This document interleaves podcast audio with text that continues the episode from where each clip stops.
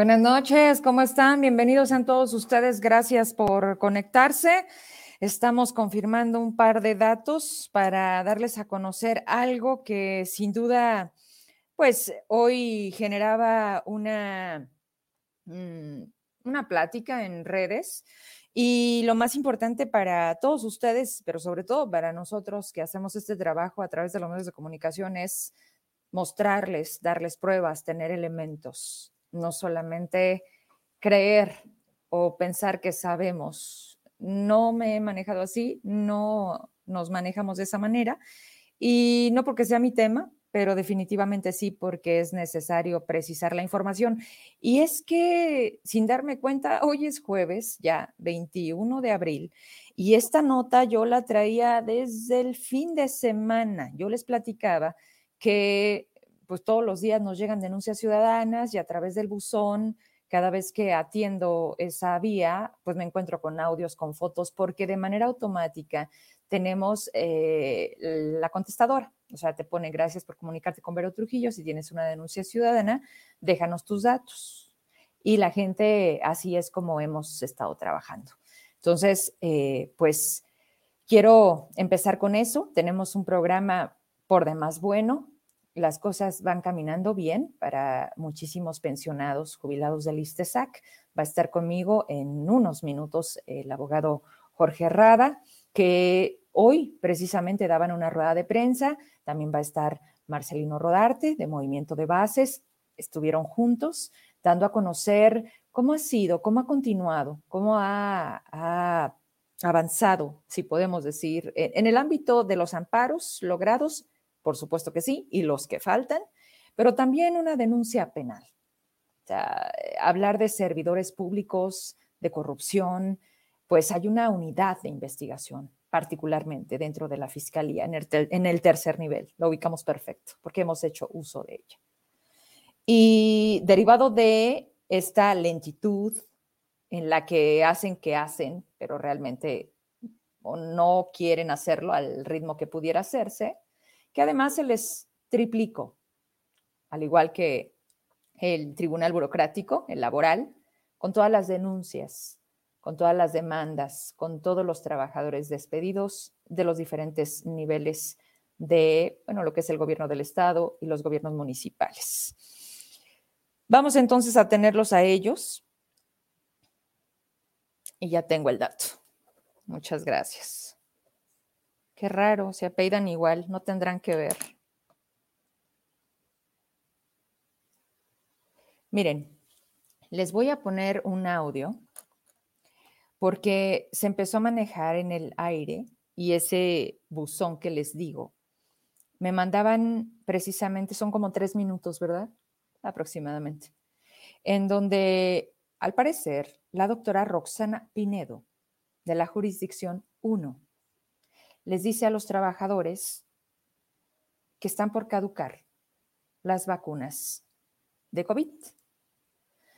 Esta premura o esta accesibilidad con la que debió detenerse siempre la vacuna, pues apenas hoy andan en Walmart, en el Festival Cultural, la Guardia Nacional, qué bonito, ¿verdad?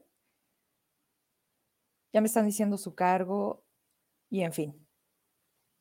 Muchas gracias. Gracias por compartirme y por confirmarme esta información.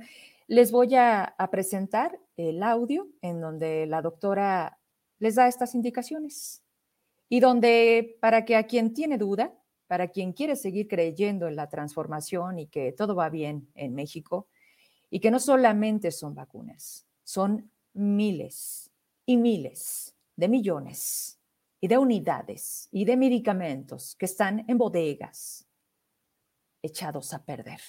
¿Por qué? ¿Por qué esa determinación del gobierno? ¿Por qué de la Secretaría de Salud? ¿Por qué cuando acá en las recetas no las surten, no hay medicamento, no hay medicamento? Los niños con cáncer, de todo tipo. Y por supuesto, el COVID no quedó fuera. Así que aquí les va. La doctora, me dicen Roxana Pinedo, jurisdicción 1, Así comentaba al respecto. Hola, buenos días, ¿cómo están? con la noticia de que a partir de hoy vamos a aplicar vacuna contra COVID, AstraZeneca, primeras, segundas y refuerzos a toda la población que no la demande.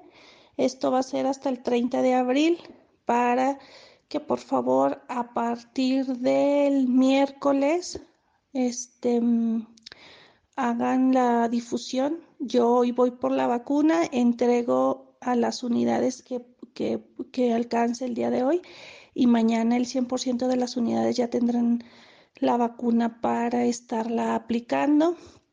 En, en, la entrega les haré llegar los formatos que vamos a, a requisitar como formato de censo y formato de reporte de dosis aplicadas. Y pues nada más, muchachos, nos queda trabajar. La vacuna está, tiene fecha próxima de caducidad, 30 de abril, y tenemos que sacar lo más que podamos. Son las indicaciones y así como se las doy, me las están dando a mí. Ahí está al 30 de abril. O sea, tenemos prácticamente nueve días. Eh, por eso la movilidad, por eso... Y aquí me gustaría mucho platicar que vamos a tener sin falta a los doctores la próxima semana, pero estamos contratiempo, y preguntar hasta dónde con esta fecha de caducidad tiene que efectividad, ¿no? Me dice Jorge Rodríguez, se supone están diciendo que es una cuarta dosis de refuerzo, entonces no es cierto que es refuerzo, es que no sabemos, Jorge. O sea, aquí el gran tema es que nadie, ni siquiera a sus propias redes eh, o sus medios aduladores, salen a, explicarle a la ciudadanía. Sí, sí hay con esta intención o, o está pasando esto, pero, pero si no es así, porque a nosotros, a Vero Trujillo, a Norma Galarza, a los incómodos, nos señalan de, tener todo en contra, de decir todo lo malo. A ver, señores, no nos hagamos tontos.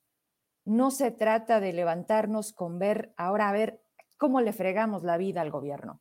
Se están fregando todo, ellos mismos, con sus mentiras, con su simulación, con sus omisiones, pero con una enorme falta de responsabilidad. Decir que ay, aquí están, mira, qué fácil. O sea, qué desmadre era ponernos la vacuna.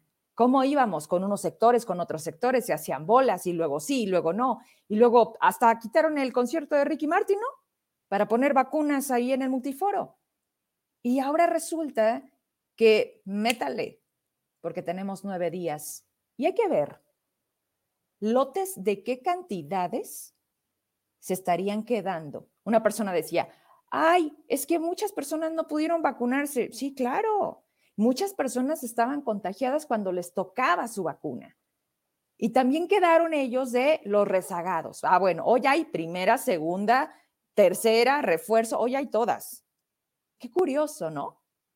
Qué curioso que esté a punto, y aquí está confirmado, no lo digo Vero, Trujillo, eh, dice Norma, a mí me comentaron que de la legislatura los estaban mandando por su cuarta dosis. ¿A dónde, Norma? Yo creo que todavía están en pruebas experimentales, pero poco rato tendrán para la vacuna. A ver, me están mandando, ¿mandé? Cuarta dosis para gastarse las que ya tienen. A mí me comentaron que la legislatura están mandando por su cuarta dosis. Pues es que a ver, espérenme que acá me están mandando otro dato. Sí, sí, me están preguntando lo mismo. Me dicen, oye, Vero, en este tema de la campaña de vacunación es un gran tema. Hay unos 13 millones de dosis de vacunas de AstraZeneca a punto de caducar. 13 millones de dosis, y me lo está diciendo un médico. Y no, no es de Zacatecas. Gracias por vernos. Saludos. Saludos a la gente hasta Ciudad de México. Nos están viendo de Loreto. Aguascalientes que están de fiesta. Muchas gracias a todas las personas que se van conectando. Me dice, lo que están haciendo es médicamente cuestionable. Esta administración de cuarta dosis bajo este esquema no tiene soporte científico. Está delicado. No se me hace cualquier cosa. No, no podía empezar el programa sin darles esto porque yo lo tenía desde la semana pasada. Y hoy que sube un comentario Norma Galarza y ahí empieza la gente a decir, demuéstranos Ustedes solamente están tirándole al gobierno. Pues aquí está, señores. No, no son ganas de fregar. Es simple y totalmente la verdad. Que no se diga. Eso es distinto. Pero que creen que todo nos llega, que todo me filtran, que todo me mandan. Y no, no desconfíe. Luego la gente eh, hace las cosas con un temor de, pero por favor no, no digas nuestro nombre. Por supuesto que no. Hay mucha gente que está trabajando desde las diferentes secretarías y la manera como lo están tratando justo provocan esto, que con la mano en la cintura se sientan así y digan, que lo digan, que salga. A ver, sí, la estaban poniendo como cuarta dosis no autorizada, fueron al Congreso. Ándale. A ver, mi diputada, está escribiendo aquí una diputada, me dice, Vero, sí, entonces, ¿qué nos pusieron? ¿Saben qué? Le voy a hablar por teléfono a la delegada. Ahorita a ver si me toma la llamada, no le voy a avisar que estoy al aire, a ver si me contesta, porque si no va a tener que pedir permiso. Y pues no la van a dejar, ¿verdad? Me van a mandar a comunicación social como el GU Márquez. en Secretaría de Finanzas la estaban poniendo diciendo que era el cuarto refuerzo. Ay, cabrón. Si la estaban poniendo como cuarta dosis, claro que no me la puse. Oh, ok, les digo, híjole, me están llegando de mensajes. Ahí voy, ¿ya está rada? Ahí voy contigo, abogado. Es que yo nada más iba de pasadita con esto. Ah, espérame, ah. Ah, mira, aprovechando, aquí andaba o anda Zoe Robledo. Vino con el Gober. Vino el director general del IMSS con acciones de fortalecimiento al sector salud, lograremos la cobertura. No seas malo, tú que eres súper chingón. Métete a las redes de David. Ahí está como última publicación. Quiero ver qué postean. Y miren, vacuna contra COVID-19, viernes 22 de abril, o sea, mañana. Esto es en Fresnillo, presidencia municipal de 8 a 3. Primera dosis, segunda dosis, primer refuerzo, segundo refuerzo, o sea, todo, todo. Aquí vengan, vengan. Nota, podrán aplicarse el segundo refuerzo siempre y cuando hayan pasado cuatro semanas de la primera. Requisitos, su CURP y ser mayor de edad. A ver, ahí les va. Perdónenme, porque de veras estas cosas parece que se ve bien sencillo, ¿verdad? Pero tiene su chiste estar haciendo, poniéndoles fotitos al que sacarme, entrar, todo, todo. Todo esto que ven que me encanta hacer y que les presento, se ve bien sencillo, ¿verdad? Bueno, ahorita les comparto. Ahí está, mire qué bonito. Qué bonito el cuadro que está atrás. Ahí está Zoe. ¿Y qué dice? ¿Y qué le dice en su post? Y, y ahorita te mandé la fotito. A ver, a ver, hijos de su. Ah, miren, me están mandando esta otra. Ahí les va. Nada más que vamos de una por una, ¿eh? Y sí, sí, mi querido doctor, es pura AstraZeneca. Y ya me estás dando el dato. 13 millones de vacunas. ¿Cuánta gente faltará? Ve tú a saber. Muchas gracias. Gracias, diputada, por la información. Ahí está. Me da gusto recibir a Zoe Robledo, director general del IMSS, con acciones de fortalecimiento del sector salud. Lograremos la cobertura universal de este derecho y atenderemos la solicitud urgente de medicamentos en los diferentes centros de salud. Pues ya va, qué chingados. O sea, no porque no nos sirva, sino porque siempre estuvieron. Aquí no es solamente un tema del gobierno del Estado, es un crimen lo que están haciendo. El gobierno federal. Porque el gobierno federal es quien distribuye a los estados para que los estados tengan la suficiencia de atender la demanda de los derechohabientes. Así de fácil, es una cadena. Y ellos no lo tuvieron, y entonces Zacatecas no tenía, y entonces Fresnillo no tenía, y así todos. No tenían, dese la vuelta, como si la enfermedad nos esperara. No, no hay medicamento. No, sí. Sí había, y mucho. Y hoy, a la basura. Igual ahorita veo, antes de terminar el programa, tenemos a un doctor. A ver, Yolanda Náñez, mi familia y yo perdimos nuestros boletos de avión en diciembre porque teníamos la Cancino, claro, esa no podías viajar a Estados Unidos. O de ahí no podías hacer conexión. Hubo vacunas en la megavelaria. Le dijimos al responsable que nos vacunara, no quiso. Dijo que así había muchos y ni modo. No se podía hacer nada. Irresponsables criminales. ¿Qué les digo? Y me voy con el, te mandé una fotito, este es con todo el magisterio. Ah, porque acuérdense que la cancino fue el regalo para el magisterio. Fue la vacuna unidosis que tenía, así te la vendían, porque ahorita todo es una falsedad. Y te decían que estabas cubierto hasta por nueve meses, una cosa así. Dice Rosalinda, yo sí me voy a poner la cuarta dosis, pues adelante. Rosalinda, que Dios te ayude, que te vaya bien. A ver si te pones la cuarta, ¿no? Porque ya con esto no se sabe. Ahí está. Gobierno del Estado es su publicidad vacuna COVID para maestros y público en general. Abril es viernes, sábado y domingo. Sí, señores, cómansela rápido porque les quedan nueve días, de 8 a 7. AstraZeneca para iniciar, completar o reforzar esquemas de vacunación en el auditorio del Centro Estatal de Vacunología en Avenida Varones, pues ahí, ahí mero. Dice María Álvarez, tienen consigna de ponerla a quien se deje, caduca. Yo, yo lo único que les puedo decir este, es que si no se la ponen antes del 30 de abril, pues mejor no se la pongan. Y si ahorita, doctor, doctor Oliver, doctor Ibarra, híjole, si algún doctor me está viendo, Girón, Antonio, márquenme, márquenme o ahorita les mando la liga y antes de terminar el programa, díganme qué puede representar por menos una vacuna con nueve días de, a punto de caducar. O sea, ¿qué le recomiendan a la ciudadanía? ¿Sí? ¿Es bueno? O mejor no tiene caso, o mejor no nos arriesgamos, porque además AstraZeneca es una de las que más reacciones ha causado. A mí, a mí no me fue súper mal, pero mucha gente sí me dijo que AstraZeneca había sido mal, muy mal. Bueno, no he terminado con el tema. Creo que elevó al comentario no simple que yo traía con ustedes, pero sí le voy a dar más atención y no pasa de hoy mismo. Vámonos entonces, primero vamos con, el abogado Jorge Rada, porque sí vamos a hablar de lleno con eh, Marcelino, por supuesto, y de los amparos que ya, ya este, han sido ganados. Y me decían, oye, oye, estamos buscando nuestro nombre, no está espérense, espérense poquito, póngale atención al programa, pero Jorge Rada también nos tiene noticias de la Comisión Federal de Electricidad. ¿Y le suena a la empresa CICER? Y algo por ahí que tenía que ver con Jorge Miranda. Vente conmigo, abogado, ¿cómo estás? Buenas noches. ¿Qué tal? Buenas noches, Vero. Hola.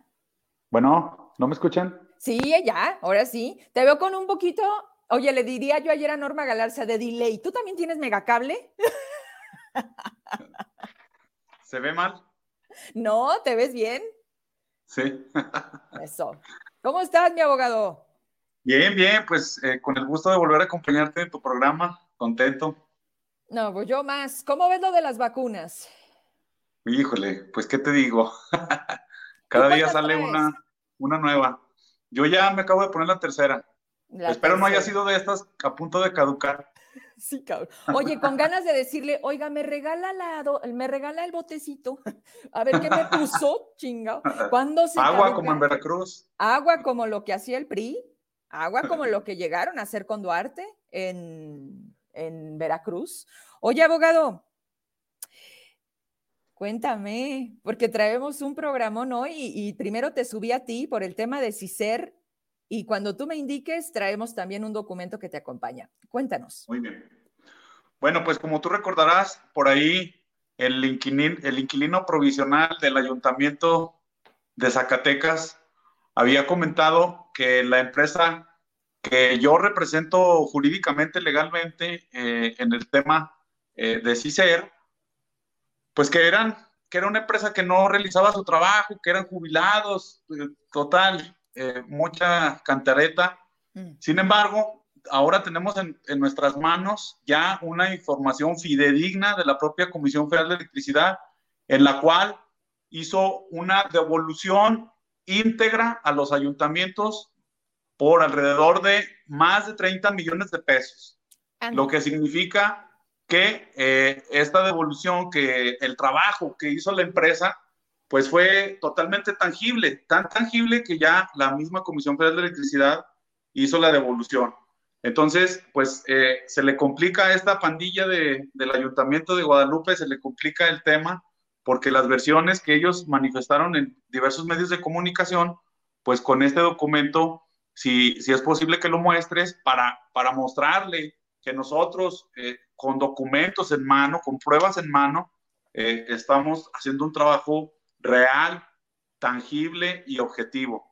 En este documento es, es una solicitud de información que eh, rindió la unidad de transparencia propiamente de la Comisión Federal de Electricidad, eh, en donde hace un desglose, más abajo viene una tablita donde viene un desglose de los ayuntamientos a los cuales ya se les recuperó eh, o se les regresó una cantidad importante. Aquí están todos estos municipios, esta Calera, Murguía, Panfilonatera, Guadalupe, Juan Aldama, Luis Moya, y viene el total aplicado, incluso viene un pendiente, porque si ustedes recuerdan, el contrato de la empresa que ahorita yo asesoro jurídicamente tenía una, un pago pendiente de 18 millones de pesos por el trabajo que se hizo.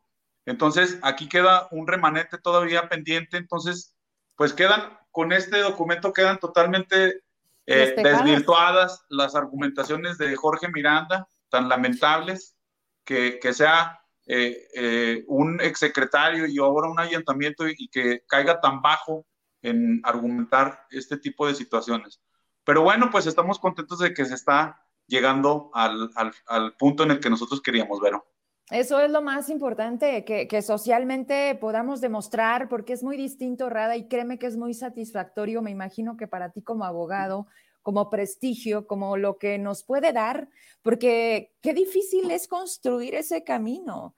Digo, se han dedicado a tratar de ensuciarnos con estupideces del tamaño de ellos y no más lo único que hacen es más fortalecernos y poder nosotros decir, pues estos somos. ¿Cuántos casos y de qué tamaño traías mucho antes del ISTESAC, de CICER, de incluso el tema de Rosario, de Pedro de León, en fin, Rada? Yo me acuerdo mucho de ti cuando Jorge Rada no colaboraba conmigo. Y la vida nos juntó y, el otro día me preguntaban, oye, Jorge Rada, ¿cómo lo conociste? Le digo, fue, fue muy raro, pero hoy, hoy, hoy estamos juntos y, te agradezco mucho la, la, confianza y que, y que elijas y que respetemos como esta de Vero, tengo esta información y que confíes en este espacio. Te lo agradezco mucho, abogado. Gracias a ti, Vero, más bien a ti. Oye, pues es momento de subir a Marce para entonces platicar, porque hoy tuvieron un evento, una rueda de prensa, y yo solté cerca de 44 nombres en la publicación para avisar que los iba a tener. Y pues venos adelantando, ¿ya está Marce? Sí. Viente con nosotros, Marcelino, de Movimiento de Bases. Vamos a hacer juntos entonces ahora sí lo que nos resta del programa. ¿Cómo estás, Marce? Muy bien, Mero. Buenas noches. Gracias por la invitación. Saludos, Lick Rada. Hola, ¿qué tal? Oye, oye, Marce, qué milagro, dile, dile, qué milagro, Rada. no, si, si nos estamos viendo frecuentemente. Por eso, ahora sí, Hay un gran acompañamiento del licenciado, el agradecimiento de los compañeros afectados, de la base trabajadora, igual que para ti, Vero, por este espacio, por darle voz a los que eh, estamos queriendo ser marginados, o porque los que hemos sido marginados, eh, pues todo el tiempo, ¿no? No porque eh, no tengamos algo que aportar, sino porque somos incómodos para el sistema, porque denunciamos, porque exigimos, porque exhibimos, porque además proponemos. Por todo eso, Marce, hoy se vuelve un gran problema. Y pues mira, entonces ya cada vez somos más del saco de los incómodos. A mí me da mucho gusto, porque la verdad, este, pues hemos demostrado qué significa más allá de la palabra. Y quiero que me platiquen, quien decida comenzar, eh, ¿Cuál fue el motivo de la rueda de prensa? Además de los nombres, de lograr los amparos, ¿qué más dieron a conocer a los medios de comunicación? ¿Quién empieza, Rada o Marcia? Si me permites, para presentar al licenciado Rada, porque es el que lleva el protagonismo en toda esta ruta de lucha jurídica. Muy bien. Pero yo no quisiera que estuviéramos a ocho meses, una situación como estamos. Todavía hay compañeros sin cobrar la pensión después de ocho meses. Ya vamos para nueve meses. No han cobrado un cinco. Eh, cuatro meses y contando con una retención indebida del pago de aguinaldo. Cientos de compañeros esperando que se dictamine su pensión, con todos los derechos que, los, que les confiere la ley, con todos los conceptos.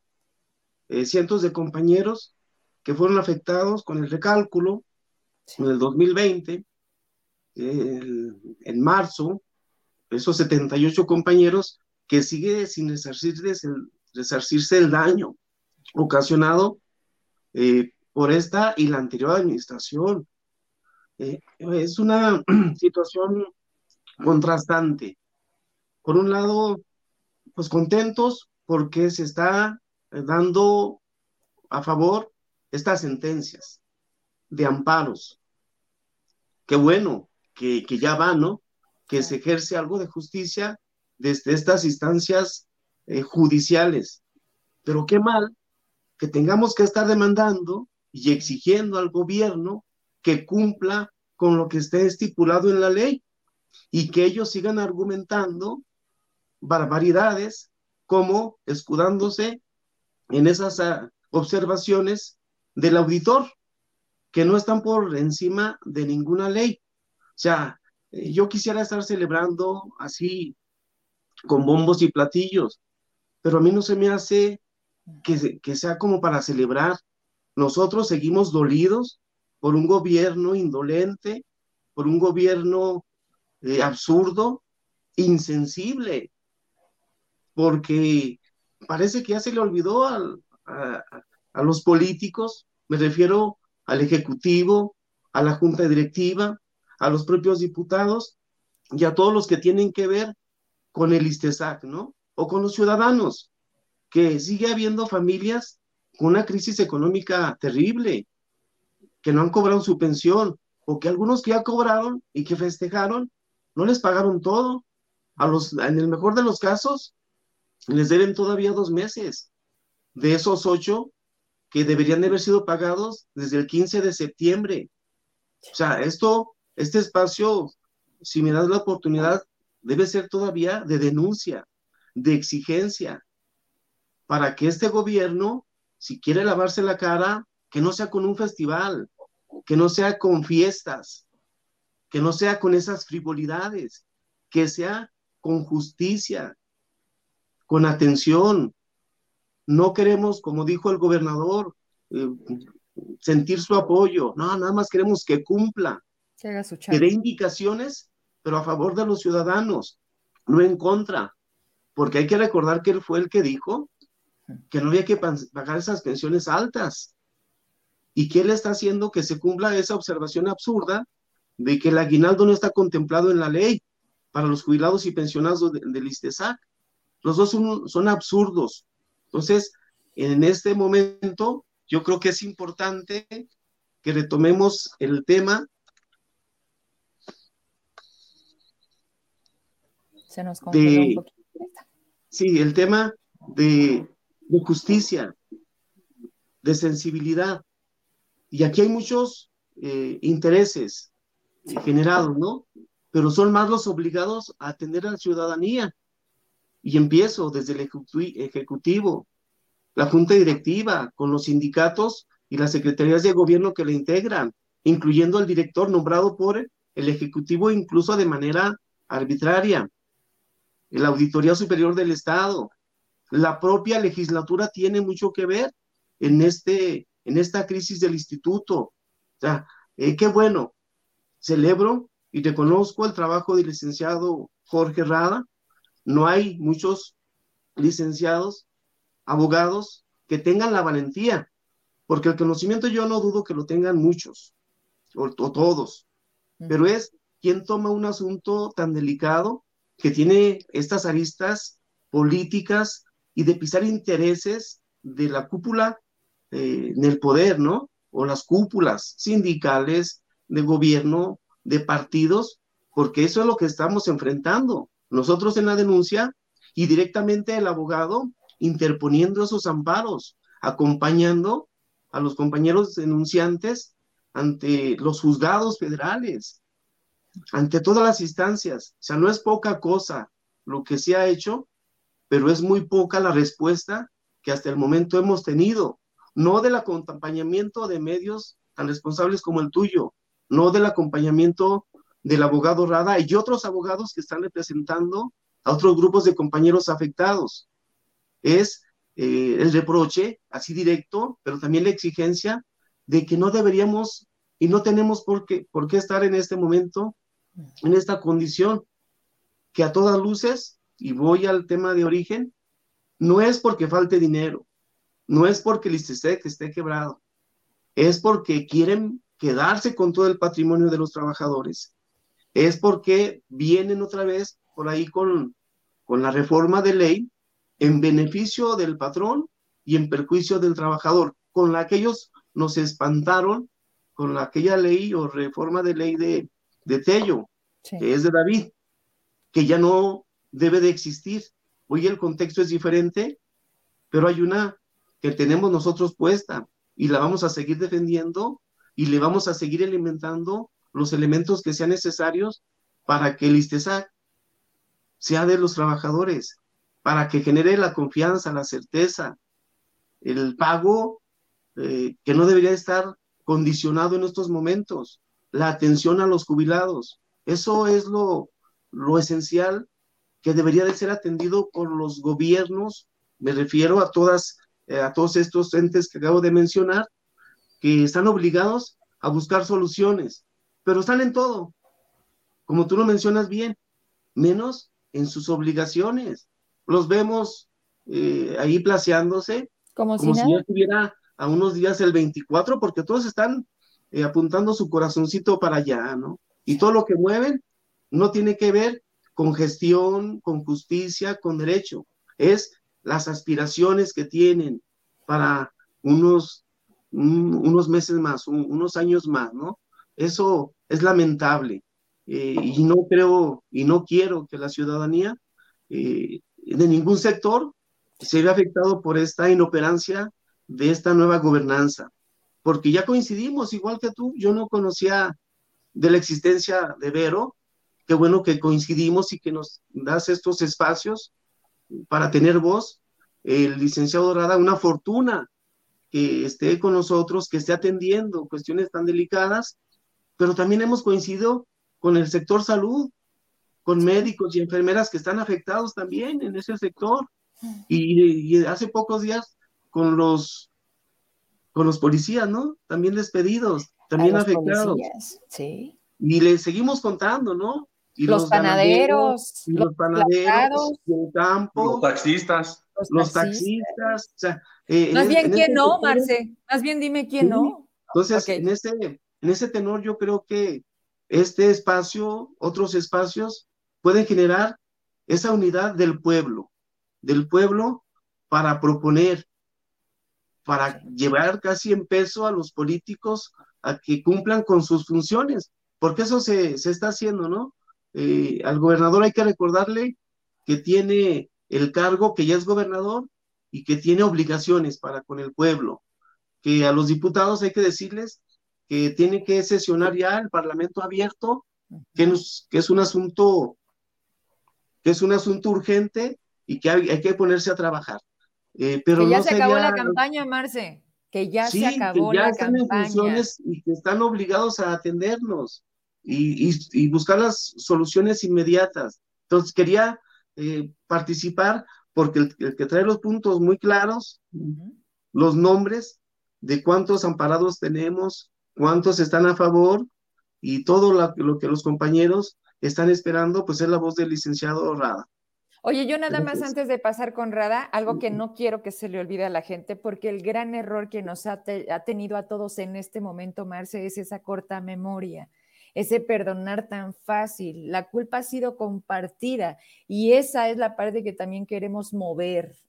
Pero nos están dando donde más nos duele, que yo creo que, que mucha gente sí está reaccionando. ¿A qué voy con esto? y la nómina secreta que sacó Gabriel, Galarza y Heraclio. Digo, ya que nos comentan que la austeridad no hay, no hay, y, dejaron saqueado el Estado. Pero fíjate, cero corrupción.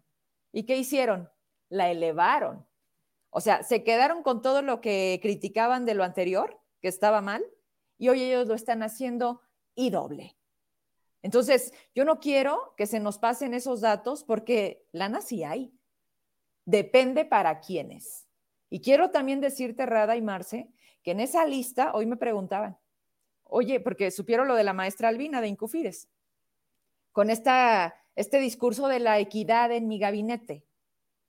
Y, y, quién le provocó la grilla y quién la movió y quién, a quién querían dejar y qué perfil tiene el nuevo titular. No, no es nada digno el antecedente que tiene un nuevo titular. Mañana lean, mañana lean a mis compañeros porque ahí traemos la cartilla. Chingo, ¿a quién queremos engañar? O sea, es como, es como decir, es como limpiarle la carita a algo que está podrido. Así de simple. En Zacatecas sabemos quiénes somos, de qué la hacemos. Así que, pues me preguntaban, ¿la maestra Albina estaba en la nómina secreta? No, no estaba la nómina secreta. Ella y otros funcionarios, curiosamente, no estaban. O sea, todo tiene una lectura, Rada, Marce. Y hoy la quitan para poner a otra mujer, ¿no, verdad? A un hombre. Bueno, Jorge Rada. Bueno, en el tema de equidad de género queda muy claro el nombramiento de Virgilio, ¿no? En el tema de equidad de género, como tú lo dices, bueno, pues es, es evidente. Bueno, quiero eh, relacionando el tema, eh, agradecer ampliamente a Tíbero, al profe Marcelino por sus palabras, pero eh, comentarles que eh, estamos contentos en el despacho por haber logrado ya más de 40 amparos a favor de, de los compañeros. Ya el juez federal analizó los argumentos de nosotros y también los del ISTESAC y consideró infundados injustificados e improcedentes el hecho de que haya emitido la auditoría una observación donde establecía que no había un fundamento legal. Ya el juez federal dijo que no era procedente, que no era una justificación. También adujo el juez federal, los distintos jueces. ¿Es el ¿eh? nombre? Que lo, que lo comentó, comentó, el juez comentó dentro de la sentencia que también era improcedente, que no era una justificación el hecho de que el ISTESAC estuviera en quiebra porque se debe de realizar un, un procedimiento legal, debe de haber pruebas para, para comprobar que realmente existe una quiebra, no nada más es decirlo, ¿verdad? Claro. Se tiene que comprobar. Entonces, el juez federal nos dio la razón, estamos muy contentos porque eh, estamos eh, próximos a que se les hagan los depósitos Únicamente vamos a tener que esperar a que pasen 15 días hábiles para ver si el ISTESAC recurre o no. De, de cualquier forma, esos, esos recursos de revisión van a ser improcedentes por muchos argumentos que luego se los explico, que son un poco técnicos, pero ya para mí, en lo, en lo personal, ya ganamos ese asunto. ¿Cuál es la parte ahora más importante? Las responsabilidades de los servidores públicos que decidieron afectar las prestaciones de los jubilados y los pensionados. ¿Cuántos son? ¿Y pues desde cuándo? O sea, pero, pero vas a agarrar hasta cuántas administraciones atrás o cuántos se van a lavar las manos y van a decir, ay, Jesús, a mí ya no me toca, aunque tengan que ver, porque hay muchos que siguen en cargos y federales. Así es. Mira, pero eh, en el tema de la actual administración del, del ISTESAC, de la Junta Directiva, puede incluso actualizarse un delito de coalición de servidores públicos. Puede actualizarse el delito de abuso de autoridad, de ejercicio ilícito del servicio público, porque voy a tratar de leer un poquito. Cuando teniendo conocimiento por razón de su empleo, cargo o comisión de que pueden resultar gravemente afectados el patrimonio o los intereses de alguna dependencia, entidad de la administración pública, organismos descentralizados, empresas de participación estatal, asociaciones, sociedades, fideicomisos o empresas productivas del Estado, por cualquier acto u omisión no informe por escrito a su superior jerárquico o lo evite si está dentro de sus facultades. Otro, por sí o por interpósita persona sustraiga, destruya, oculte, oculte ilícitamente información o documentación que se encuentre bajo su custodia. Todos sabemos que se ocultó información respecto a las finanzas públicas o al dinero que contenía el ISTESAC, porque los compañeros después de haber solicitado informes a transparencia, nos dimos cuenta que efectivamente sí las cuentas lana, Y ahora, ¿dónde está ese dinero? Probablemente también se puede actualizar el delito de desvío de recursos públicos en perjuicio del ISTESAC. Entonces, son muchos los delitos en los cuales están involucrados particularmente la junta directiva. La junta directiva tendrá ahora la tarea de informar al fiscal, al fiscal anticorrupción, quién fue quien votó a favor de dejar de pagar las pensiones, de dejar de pagar el aguinaldo. Entonces ahorita estamos en esa línea, por eso hicimos la rueda de prensa para desde este medio de comunicación como el tuyo y otros, emplazar directamente al fiscal anticorrupción, al, titular de la fiscalía, a la Secretaría de la Función Pública, para que ya indague y realice las investigaciones, porque nosotros ya tenemos sentencias a nuestro favor, donde los jueces federales ya reconocieron el derecho y eh, evidenciaron la ilegalidad en la que cometieron eh, el ISTESAC. Entonces es muy importante, pero también es muy trascendente que desde este programa invitemos al fiscal para que hable de este tema tan importante, porque son 4.600 afectados y no puede pasar desapercibido, ni tampoco la Secretaría de Función Pública, que todos los días salen a decir que están combatiendo la corrupción, cuando un tema tan importante no han hecho nada, pero es un tema medular para Zacatecas y no han hecho nada. Como, como dijeron una, una vez en un, un, video que elaboraron ellos que estaban buscando plumas y gomas. Cocodrilos. cocodrilos. Oye, pues realmente hay irregularidades tan, tan graves como por ejemplo el tema de los impuestos ecológicos, donde también está involucrado Jorge Miranda. Jorge Miranda está involucrado en el tema de la venta del inmueble de la Villita, donde está ahorita ya un centro comercial súper productivo, Oye, ¿no traerás ahí a la mano la, escritura? Por ahí la tenemos. ahorita si la tengo la saco. por ahí la tenemos, por ahí la tenemos. Exactamente. Híjole, no puede ser. ¿En manos de quién está Zacatecas, caray? Pues sí, desafortunadamente se llevaron lo peor que, integraba el PRI, porque también Morena, por su lado, también tiene personalidades muy importantes. ¿Por qué no se llevaron al licenciado Oso Medina, que todos lo conocemos, es una persona ejemplar dentro de la política, pero no, se llevan a Jorge Miranda, a Rafa Romero, eh, pues todos sabemos quiénes integran la nueva, la nueva gobernanza. Y pues es muy lamentable. Finísimas, finísimas, personas. Sí, es muy lamentable porque eh, eh, están realizando una política a base de ilegalidades, perjudicando a personas que están en, en situación de vulnerabilidad, eh, con las vísceras en el, estómago, tomando decisiones, desquitándose con los jubilados y los pensionados por no aprobar la ley del ISTESAC. Bueno, pues ahora con el tema penal va a ser muy difícil que ellos se puedan desprender, pero depende mucho de la autonomía y la independencia del fiscal. Por eso Jorge Miranda quiere que se vaya el fiscal. Así es. ¿Por qué? Porque quieren poner a un fiscal compadre. ¿Jorge Miranda es el más interesado en que se vaya Murillo Ruiseco? Pues por supuesto, porque por ahí hay varias carpetas que traen ellos. Pero ¿quién respalda a Jorge Miranda? Hay una mujer, hay una que creo que hasta le dice, ¿cómo se llama cuando es tu madrina? No, no, no. ¿Cómo se llama cuando tu madrina, tú quién eres? Ahijado. Ahijado. Sí, sí, sí, Eso ahijado. Sí, sí, sí. Y ella también pues, estuvo en la mesa directiva del ISTESAC. Era la Contralora con Amalia García. Es Norma Julieta del Río.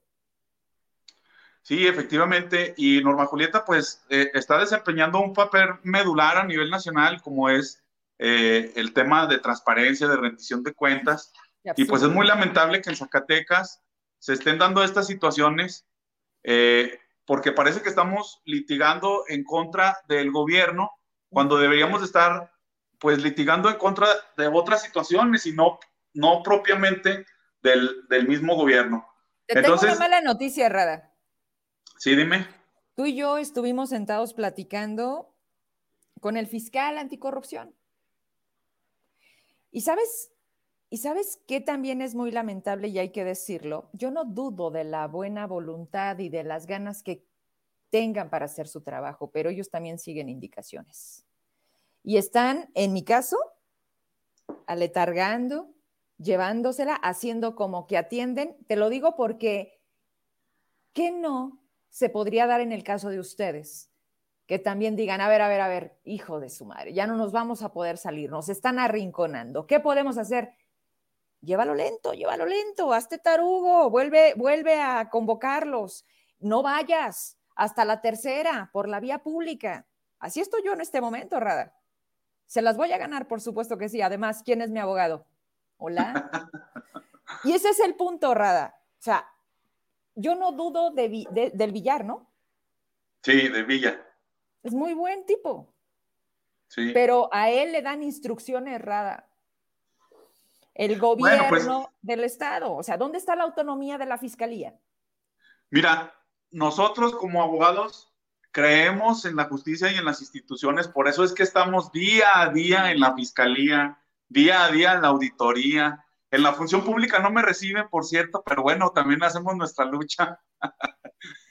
Entonces, creo que eh, eh, paso a pasito hemos avanzado.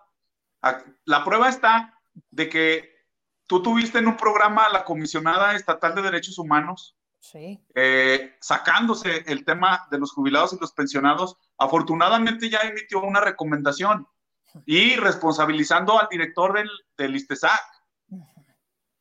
Sin embargo, mediante estrategia jurídica se va a impugnar para que se integren más servidores públicos y que resuelva la Comisión Nacional de Derechos Humanos. Y esto también lo vamos a presentar en, estos días. Entonces tenemos ya las sentencias de los jueces federales, donde los compañeros ya vieron en tu programa la publicación que hiciste. A esos compañeros los vamos a estar citando en la oficina, porque independientemente de que les paguen, necesitamos continuar con la ruta jurídica para blindar, blindar sus prestaciones. Súper importante, o sea, no se acaba aquí, Rada. Y otra pregunta, me decían, pero ¿son todos?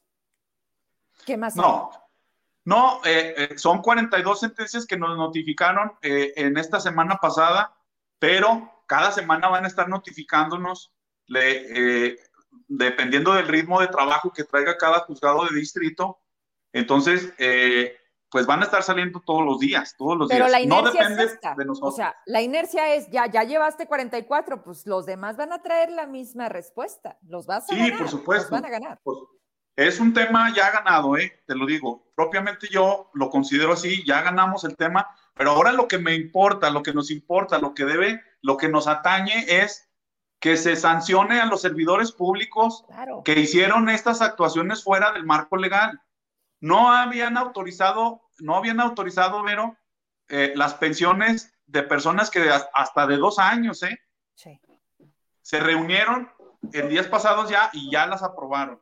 Pero eso fue porque la semana pasada metimos alrededor de 20 demandas y yo creo que del tribunal les avisaron y dijeron, oye, están metiendo las demandas de autorización de pensiones y las empezaron a, autorizar. También en el tema de recálculo de las pensiones son temas ganados. Cualquier tema del listesac ya están saliendo las sentencias a nuestro favor. Sin embargo, pues es un camino largo, como lo dice el profe Marce, pues tenemos ocho meses yo consideraba que iba a ser antes, pero eh, yo no creía que el ISTESAC iba a debatir algo que evidentemente era violatorio de derechos humanos, que era ilegal, y aún así persistió. E, y por esa persistencia, por esa negligencia y por ese dolo, es por lo que vamos a actuar en la Fiscalía y en la Secretaría de la Función Pública. Porque se debe de sancionar a esos servidores públicos. y son delitos muy delicados en los cuales están involucrados servidores públicos. Mira, el coordinador general jurídico rindió un informe en la carpeta de investigación responsabilizando directamente de estas, de estas irregularidades a la directora de prestaciones del ISTESAC. O sea, él dice, todas las afectaciones que se cometieron del ISTESAC fue culpa de la directora de prestaciones. Ándale. ¿Y los titulares? Muy delicado. Claro. No, pues los titulares, para el coordinador general jurídico que no sé si estudió derecho, para él no hay ningún responsable más que la directora de prestaciones. A ver, a ver, a ver. Aquí está muy interesante. Ah, vamos por partes, Rada. ¿Cuántos amparos has metido tú? Eh, más de 800 amparos, Vero. Ok. Esa es una. Dos. Me hablas de el alcance de responsabilidades de los servidores públicos. ¿Hasta dónde? ¿De la actual administración únicamente o también van a voltear al pasado? Sí hay, hay denuncias de las administraciones pasadas, como por ejemplo el tema del ISR, de que no se reportó al SAT, pues ahí es propiamente las autoridades mismas las que tienen que presentar denuncias, pero los compañeros también han presentado otras denuncias de administraciones pasadas. Pero hay otra carpeta de la administración actual que fue la que decidió afectar el aguinaldo y el recálculo de las pensiones. Y en esa también, pues estamos participando. Y la gran pregunta que la gente queremos ver, ¿qué le va a pasar a esos funcionarios? ¿A qué se hacen acreedores? Vaya, ¿cuál es su sanción?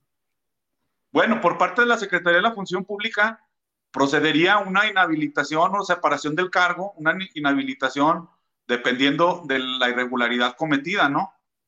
Pero pues necesitamos que actúe en la Secretaría de la Función Pública. A ver, ¿quién por encima de la Secretaría de la Función Pública? Porque se hace taruga. O sea, aquí la titular nada más recibe, dice Gabriel, que trae apuntador. O sea, ¿quién le puede meter orden a esa área y decirle, oye, chiquita, deja de estar buscando lápices y ponte a trabajar en este tema? ¿Cómo? ¿Quién le puede obligar? ¿La fiscalía? No. Propiamente ella depende del titular del Poder Ejecutivo. Sin embargo, si existen omisiones en la integración de una averiguación, de una investigación, pues tendríamos que recurrir a herramientas jurídicas para que se ponga a trabajar. Pero, creo, como dice el profe Marce, ¿por qué tenemos que estar haciendo esto cuando está dentro de sus obligaciones? Pues justo por eso, Rada, porque se están haciendo tarugos. O sea, no, va, no nos vamos a quedar aquí sentados esperando a que les caiga el 20 de lo que es su chamba, ¿estamos? Nosotros estábamos esperando, claro, nosotros estábamos esperando a tener esas sentencias porque era nuestra base para iniciar ya ahora propiamente las investigaciones. Entonces, ahorita que ya las tenemos, pues, por eso le dije a, los compañeros, ahora ya toca hacer lo propio de las responsabilidades de los servidores públicos. Ayúdenme, ayúdenme en lo administrativo y en lo penal. Y por parte de la, de la, de la Secretaría de la Función Pública, como te digo, inhabilitaciones y separaciones del, del cargo. Y por parte de la Fiscalía, pues imagínate son los que averiguan delitos, pues por ahí puede haber incluso temas de, pues de prisión, totalmente. Porque, mira, inhabilitaciones, inhabilitaciones qué? Y luego nada más es por 10 años y luego les vuelven a dar cargos o se van a otros estados, ¿no? ¿Te suenan mentillas? Claro. Ajá. Ahorita andan en Irapuato. A poner restaurantes. A poner restaurantes y poner medios de comunicación. ¿No? Entonces, a lo que voy es, no duele, Rada. Por eso también se sigue haciendo. Es como la impunidad. O sea, ¿qué más te da que después de todo lo que te robas, te inhabiliten? Como luego dicen, vea, Marce, pues lo bailado, ¿quién te lo quita? Entonces ahí es donde luego la gente decimos, ¿y todo para qué? No, claro que sí. Claro que sí. Oye, me dice Magda Álvarez, ojo con ese comentario. ¿Cuál comentario? Ahí, este, díganme cuál comentario. Pero bueno, aquí estamos atentos. Eh, eh, pues esa, esa, es una de las tareas, pero ahora de que la fiscalía actúe ya con sentencias a favor de nosotros, porque no se vale lo que le hicieron a los jubilados y los pensionados y todavía aún no les pagan, a pesar de que tenemos esas sentencias. ¿eh? 15 días entonces, Rada, hábiles. 15 días. A partir de hoy. Oye, pero, pero, dice Carlos, pero si Nachito dice que no hay dinero para pagarles. O sea, sí quiero, pero no puedo. Ya no es un argumento. Porque el mismo juez de distrito, los jueces de distrito dijeron que no es una justificación, que no es una excusa el, el, el que aduzcan ellos que no hay dinero, que está en una quiebra financiera. No, no. Tienen que buscar otra, otra, otra justificación, pero esa ya no va a funcionar. Ni la de la observa, ni la observación de la auditoría. Oye, ¿qué podemos hacer con Brito? Porque también como que se ha ido por la libre, ¿no? Pues mira, yo espero que Brito sí, ya he tenido comunicación con él y mm. pues espero que ya eh, lance ahí los dardos, porque si no, pues e, es, es una corresponsabilidad, es corresponsabilidad, ¿no? O sea, y, y, pues yo le he platicado, se meten en problemas, se meten en problemas, probablemente en este sexenio puedan tener ahí algún cobijo, pero pues nosotros estamos actuando día a día y no puedo, no creo que puedan estar así todos los días, ¿no? Yo no me voy a cansar. A mí me divierte hacer esto. Oye, Marce, eso es, eso es exactamente lo que le iba a decir al abogado. ¿Ves la emoción que se ve en sus ojos? dice, dice Galarza, ¿qué maldad tienes, Vero? No es maldad. Es como esta hambre, diría Colosio, este pueblo de justicia. que de justicia. Oye, Marce, mira, Vane Miranda Covarrubias dice, ya desocuparon un edificio de Istesa que está en Quebradilla. ¿Era una farmacia o era una...? Ah, dice, y se rumora, a ver, y se rumora que pondrán oficinas de la fiscalía. Es el que está cerca del IMSS. ¿Sabes algo, Marce? Sabemos de esos espacios y doy respuesta a lo que tú preguntas. ¿Qué decir? dice Nachito? ¿Qué dice Por lo que tiene encomendado, mete más en números rojos al instituto, sí. Ah. apabulla a los jubilados, manda el mensaje a la sociedad que el instituto está quebrado y que es urgentísimo venderlo todo, aunque sea muy barato. Es más, regálenlo porque hay que deshacernos de toda esa esos bienes inmuebles que no están en quiebra, que no son eh, poca cosa, que son rentables todos los espacios. Y nos pasaban un dato, además de lo que comenta la compañera Vane, la compañera Vanessa, que tiene información muy cercana y muy directa. Eh, el propio Incufides o el, propio Istesac está transfiriendo el, parte de, del complejo de, del Istesac, esta zona recreativa, la más antigua, el origen del instituto, que era el casino del empleado. Ahí hay un gimnasio muy importante, hay canchas muy bien dotadas. ¿Es donde hace lo del boli, que también cobra? Y ya hay cachibol, ya hay voleibol, y ya hay usuarios que siempre han estado buscando que se active, que se habilite se fue dejando caer poco a poco, aunque los compañeros trabajadores de esas áreas presentaron proyectos preocupados porque se mantuviera su espacio disponible y para no ver en riesgo su trabajo, presentaron proyectos, programas de, deportivos y hoy, así tan tranquilamente, el ISTESAC se quiere deshacer de ese espacio y lo quiere transferir al propio Incupides. Y los usuarios están denunciando y han metido documentos donde piden que lejos de que se entregue a otra institución, lo conserve el instituto y le dé mejores servicios a los, a los activos y jubilados que hacen uso de esos espacios. Eso es reciente, Vero. Y también habrá que retomarlo y ver hasta dónde está cumpliendo con lo que está estipulado en la ley, porque es de, de bienes y servicios. Y esos ese espacio había un gimnasio pues donde se prestaba el servicio a activos y jubilados y ya usuarios eh, que no eran derechohabientes del instituto, no externos, porque de esa capacidad tenía el ISTESAC y la debería de tener hoy. Entonces, esto que comenta la compañera Vane es parecido a esta parte, o lo que pareció con la farmacia de, de La 11.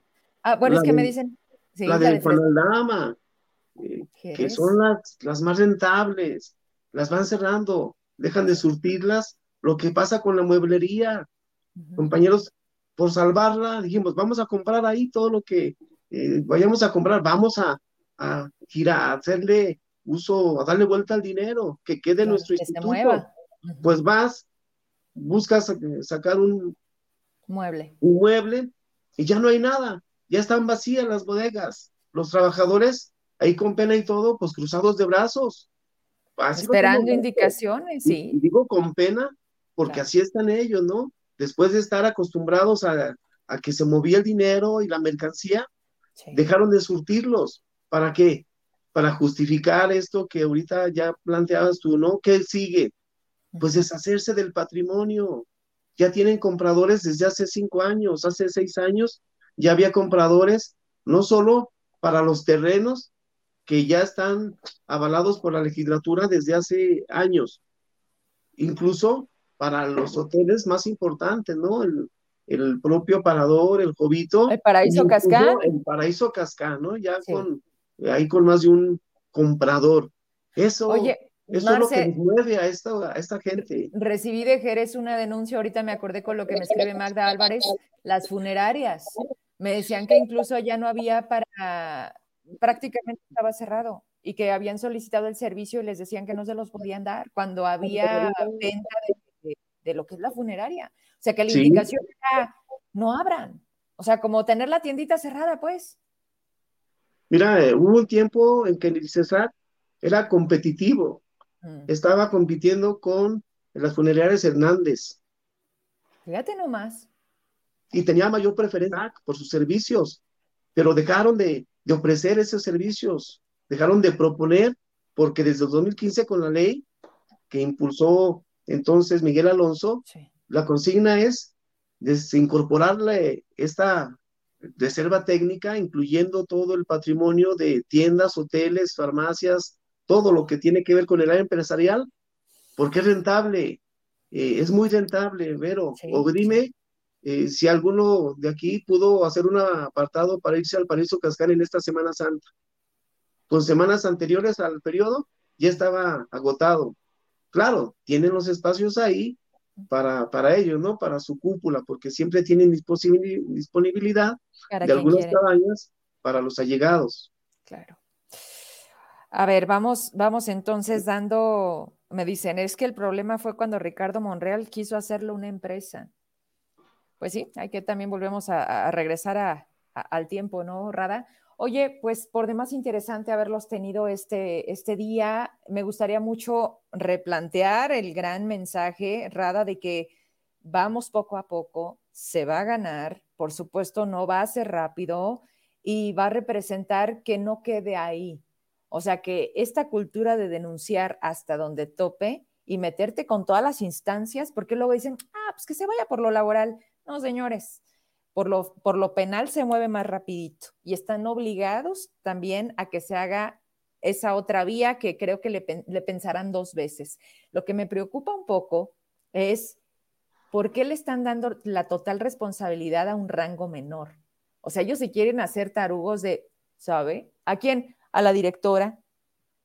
Eso mismo lo hizo, eso mismo lo hizo la comisionada estatal de derechos humanos, ¿eh?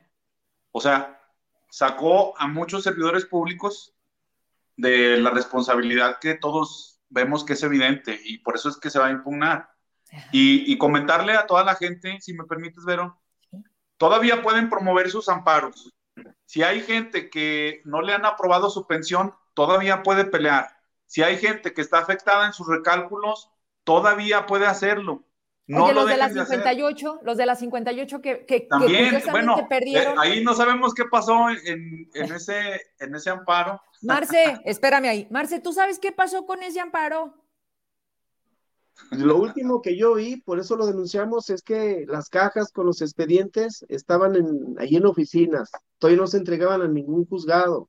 Luego rápido me las quitaron de la vista antes de eso empezaron a recabar las firmas, pero porque la compañera Belén, también del movimiento de bases, también miembro del comité, dijo, ¿cómo es posible que vayan a ampararse si los quejosos no han firmado ningún documento?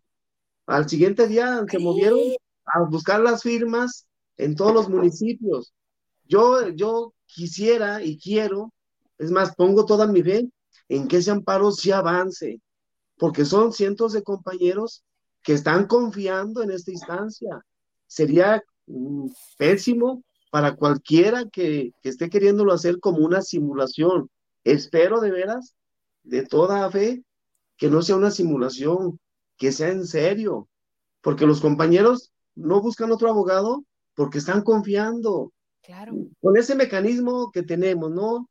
Esa inconsciencia social que todavía no logramos desarrollar, despertar en todos los compañeros agremiados. Tiene que ser también eh, simbrándonos con situaciones tan complejas y tan delicadas como esta, pero no se vale que, que a estas alturas no informen qué número de expediente tiene, quién es el abogado que lo representa y en qué proceso va. Tan sencillo para generar confianza y certeza con la exposición de documentos como lo ha hecho el, el abogado Rada, ¿no? Como lo hacemos nosotros. Vamos y llevamos un documento y publicamos la foto del documento. Aquí está el acuse, ya entregamos, lo recibió tal, en, en tal hora y este es el documento. Esa es la transparencia. Eso es lo mínimo obligado para cualquier representante, ¿no? Tener enterados a sus agremiados. Y ahorita es muy importante que con las sentencias de los jueces vayan y presenten sus denuncias a la Fiscalía Anticorrupción. A ver, a ver, entonces vamos poniéndonos de acuerdo porque, por ejemplo, aquí me, me están diciendo, hay una pregunta que hacían sobre denuncias, ¿no? Emma, un poquito arriba, antes de Carlos. Pues era castruita, ¿qué esperaban? Yo ya estoy lista para jubilarme, pero no sé qué hacer. ¿Qué nos aconseja usted? No nos han pagado retroactivos a la pensión. El trabajo de movimiento de bases y el profesionalismo de RADA obliga a los sindicatos a moverse. Fíjate que esto es bien importante, yo no quiero dejarlo pasar. Yo creo, Rada, que si no hubieras metido las manos, todo se hubiera ido al carajo peor. pues fue gracias a ti, Vero. Voy con este comentario y ahorita cerramos. Rosalinda, el terreno, ojo aquí, Marcelino y Rada, anótenle. El terreno de Solidaridad y Pedro Coronel lo vendieron a 5 millones, 20 mil metros cuadrados. Palabras de Julio César, presidente de Guadalupe. Cuando un terreno en Nueva Galicia y La Cima cuesta más de un millón de pesos, 145 metros cuadrados. Otro. Mira, es que eso es lo que está pasando. Acuérdate, hace dos, tres años máximo, ¿cuánto estaban cotizando los dos terrenos? El de Galerías y el de Cobáez allá junto al Palacio de Convenciones. Uno a 503 millones o 500 millones y el otro por lo menos a 600 millones. Por lo menos en esos dos dábamos 1100. ¿Qué han declarado en las últimas fechas? ya uno va en 300 y si bien nos va, y el otro no va a pasar de 400 millones. pero, es convenientemente, ¿no? Claro, es, o sea, declaran desierta la subasta y luego se avisan los cuates como el alcalde de la capital, este, y luego se los venden a precio chiquito y en abonos, ¿no? Así es, esa es la, eso es lo que quieren, eso es a donde van pero nosotros vamos a seguir ahí. No hemos dejado un solo día desde el 2014 de estar al pendiente de lo que va sucediendo con el ISTESAC. Hoy celebro que hay gente especializada haciendo este acompañamiento y ojalá y se sume más gente, porque es un bien de los ciudadanos, es un ente que administra fondos de pensiones, nuestros jubilados y pensionados, trabajadores al servicio del Estado. Y súper, ojo, Marce, estamos hablando de los que ya pasaron y los que vienen. O sea, ¿ya no se van a jubilar o qué? Mira, dice Ana Sus, ahorita me respondes eso, Rada, porque la verdad es que qué miedo, ¿eh? Licenciado, es recomendable que los activos hagamos también las denuncias para blindar nuestros salarios. Esto es buenísimo, por la situación que se ha presentado recurrentemente de que nos dejan de pagar la quincena. Aunque estés en activo, ¿podemos hacer esto en la fiscalía? ¿O no? No. Oh. Yo, les, yo les hice, por ejemplo, en el tema del magisterio, nosotros promovimos un amparo, si no mal recuerdas, y, está en trámite ese amparo, ¿eh? eh en caso de que nos den la razón, todos los que promovieron amparo con nosotros después de la afectación, de la retención de ese salario, obteniendo una sentencia a favor, es sumamente eh, productivo el hecho de que tengan una sentencia a su favor, porque ya sería muy delicado que el gobierno del estado dejara de pagarles porque sería la repetición del acto reclamado. Sí. ¿Me explico? Eh, pero nada más es cuando hay una afectación del salario rápido, hay que promover el amparo. Ahorita ya no es posible porque ya les pagaron. Pero si nos vuelven a dejar de pagar. Ah, sí, otra vez. Hay que hacerla, hay que hacer esa tarea. A ver, yo tengo confianza de que la ruta jurídica es viable para enderezar el rumbo del Estado. Totalmente. Yo confío en ello. Y nosotros confiamos en ti. En eso estamos, ¿verdad, Marce? Ay, híjole, pues muchos saludos. Después de 10 días se puede, dice mi querido Carlos López. Es que esa duda me la, me la habían preguntado, Rada. Este, que ok, es, es, 15 de, es 15 del mes y no nos pagan y luego se tardan una semana, ya ves, tomaron la secretaría eh, y luego pagan. ¿Cuántos días debes de pasar para, son 15 días, ¿no? Inmediatamente después de que no te pagan. O el 16. Tienes que, tienes que promover un amparo inmediatamente para que entre el amparo, aunque te paguen, tú ya metiste la demanda, me explico, pero ya pagándote, ya, ya no puedes, pero, pero por es eso... Que va a ser un jueguito, o sea, no me pagan, voy, me pagan, se quita, no me pagan, vuelvo a ir, o sea, imagínate, ya nos agarraron el modo, porque... Pero es la manera... es la única manera... Sí, claro. Tres, veces al magisterio. Tres veces. En siete meses. Y va a volver a pasar, pero, ¿eh? Claro. Va a volver a pasar. Por eso es elemental que todos promuevan un amparo para que vayan blindando y vayan limitando estas acciones que realiza eh, el, el, gobierno del Estado, ¿no? Ok. Va, pues tenemos muchas cosas por hacer. Algo está por ahí fallando, ya casi para despedirnos. Eh, ahorita esperamos que Marce se incorpore y vamos haciéndolo entonces. Marce, vamos cerrando por esta ocasión un programa más con ustedes. Agradecida por tu tiempo, por siempre aceptar estar aquí y poder llevar el mensaje a todas las personas que, son, que nos acompañan y que directamente o indirectamente, pues esto nos sirve a todos. ¿Con qué te despides? ¿Qué mensaje nos sigues dejando? y pues atenta como siempre. Adelante. Pues primero agradecerte, Vero, por el espacio, eh, agradecer también a toda tu audiencia, felicitarlos por seguirte, por estar atentos a lo que se informa, eh, donde se escucha las diferentes voces, donde se tiene ese sentido crítico, pero más que nada también eh, que vamos a seguir en la lucha, en las jornadas de lucha. Estaremos buscando que la legislatura ya venga con lo que están obligados a hacer, que es ya el Parlamento abierto. Estaremos buscando la reunión amplia con el gobierno del estado donde está. Donde... Ay, me está fallando internet, mi Marce. ¿Le damos un segundo, mi Rada? Sí, claro. Bueno, pues aprovechando, aprovechando a, toda la gente decirle que presente sus denuncias, a toda la gente que, que siga con esta afectación, que se acerque al abogado de su confianza. Nosotros todavía estamos abiertos a que acudan con nosotros, a que resuelvan sus dudas. Si por ahí tienen eh, pagos retroactivos, bueno, pues hay que hacerlo valer. La única manera en la que el gobierno está pagando es demandando, ¿eh? Y, afortunada, afortunadamente, de las demandas que te comenté, de las personas que no le habían autorizado su pensión, ya, ya las autorizaron. Entonces, eh, las autorizan y aparte, pues tendrían que pagar el retroactivo de todos los meses que se tardaron desde, que, desde el día que causaron baja, todos los días van a tener que pagarlos. Entonces, que se acerquen con nosotros si son gustosos, nosotros le vamos a promover a ellos pues la herramienta que sea necesaria.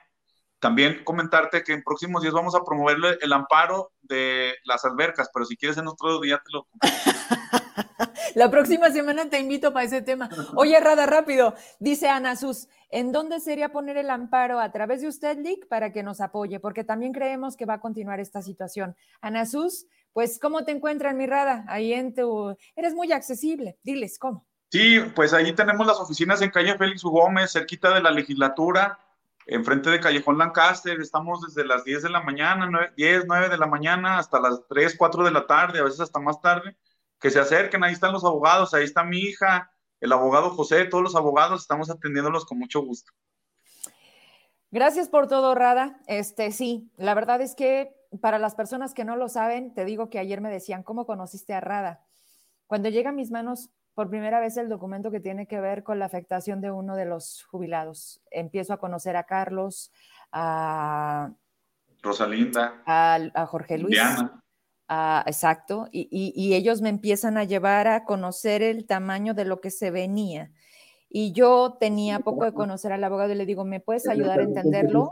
Y me dice, este, este es un gran tema, pero también es un gran problema. Te ayudo. Y a partir de ahí está aquí con ellos. Y estamos muy pues contentos haciéndolo, ¿eh? Yo, yo lo sé, yo te veo. Y pues gracias por eso, de mi parte, porque yo confío en las personas a donde canalizo las solicitudes de la ciudadanía y mira lo que ha salido. Ha sido mejor de lo que habíamos pensado. Ahora sí, Marce, vamos a ver si logramos despedirnos. Ay, Marce. Oye, peor para él porque te da mucha desesperación. No sé si es el internet o qué será.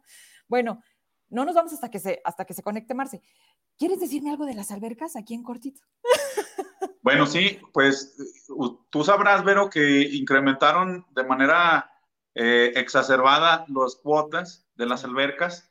Entonces, pues mucha gente también se acercó con nosotros a, consultarnos y pues vimos por ahí la probabilidad de promover un amparo.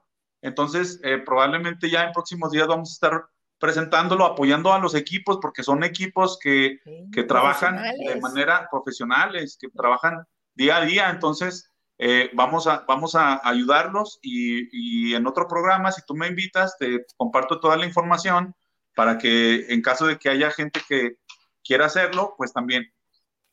Oye, dice Hilda Domínguez, ¿qué debo hacer si me amparé por medio de la CENT? Pues que te busquen, ¿no? Sí, que lleguen a la oficina. A ver, espérame, Rada, a ver si logramos a Marce. Marce, vamos. Nada más rapidote, porque el teléfono, no, otra vez no sé qué le pasa. Nomás contigo me pasa esto. Mira, una cosa, que no dejemos solo al licenciado Rada, que tampoco dejemos solo. A ver, por algo le están tumbando la señal a Marce. Sí, seguramente es Jorge Miranda. Oye, Marce, si me estás escuchando, pide prestado otro teléfono. Hay personas que me han dicho que no sé por qué se calienta luego el equipo y se desconectan. Marce, agarra otro teléfono, toma la liga que te mandé y yo creo que puede, puede funcionar. Está diciendo algo bien, algo bien interesante Marcelino, Jorge Rada, y qué bueno que provoca este comentario casi para finalizar. Quiero decirte que tenemos hoy como nunca un respaldo social inimaginable. No es solamente de Facebook, es real, está afuera, nos saluda todos los días, nos manda bendiciones, porque el tema no es menor. Tenemos a un sistema en contra, tenemos un tema político, no es solamente hablar del ISTESAC, lo dijo Marcelino, son muchas aristas, Rada, y te estás metiendo con eso, o nos estamos metiendo con eso. De alguna manera te metí y decidimos estar aquí. Marce, ¿te cambiaste de teléfono? No puedo, no alcancé, pero igual a los compañeros que están en esta ruta denunciando, es complicado, están pisando muchos intereses, que nos acuerpemos, que avancemos juntos, porque es la mejor manera. Juntos avanzamos, por separado nos Es lo mismo que estoy hablando. Sí, sí, sí. bueno, pero... es que, ¿qué opinas al respecto? Eh, eh, el tema de las amenazas está por demás decirlo. O sea, ¿desde hace cuánto tiempo ya hubiéramos dejado de hacer la chamba? Claro. Y, más de una persona te ha dicho, ¿no, Rada? Oye, ¿y a qué, a qué le tiras? Pues mira, pero en realidad es, eh, familiares míos han estado afectados con estas decisiones del Listesac. Entonces, pues realmente si tuvieras a la gente que llega ahí a la oficina, pues no puedes dejar solo a, esta gente, no puedes dejarlas simplemente. Y, creo que si no lo hace eh, este equipo de abogados, pues seguramente estarían en la situación en la que comenzaron, es decir, habrían recalculado sus pensiones, ya prácticamente no les pagarían el aguinaldo. Entonces, hasta ahorita a mí se me hace, en verdad, es que hemos roto ese paradigma de, corrupción, de ilegalidades. Entonces, estoy muy, yo la verdad estoy muy contento de haber ya obtenido esas sentencias. Ahora sí me gustaría escuchar al, director del ISTESA que diga que eran, porque él decía en todos los medios de comunicación que eran 300 demandas de amparo. No, o sea, está, por, por el lado de nosotros son alrededor de 800, 800. demandas, casi. Y ojo, Rada, este señor solamente sale en CISART. Ah, hay, que decirlo. Hay que decirlo. O con Paco Elizondo o con la extensión. Ah, pues son ellos. Es Goitia y Paco Elizondo, o sea, son lo mismo. Por supuesto. Oye, hay una pregunta, me dice Saucego Jael, que nos platique de los avances de los amparos ganados para vacunación en niños contra COVID-19. Ah, muy interesante. Es una tarea que hacemos por, por medio de la Asociación Civil de Colegna, pero también de Justicia COVID, eh, del Colectivo Nacional de Abogados que pertenecemos aquí en Zacatecas.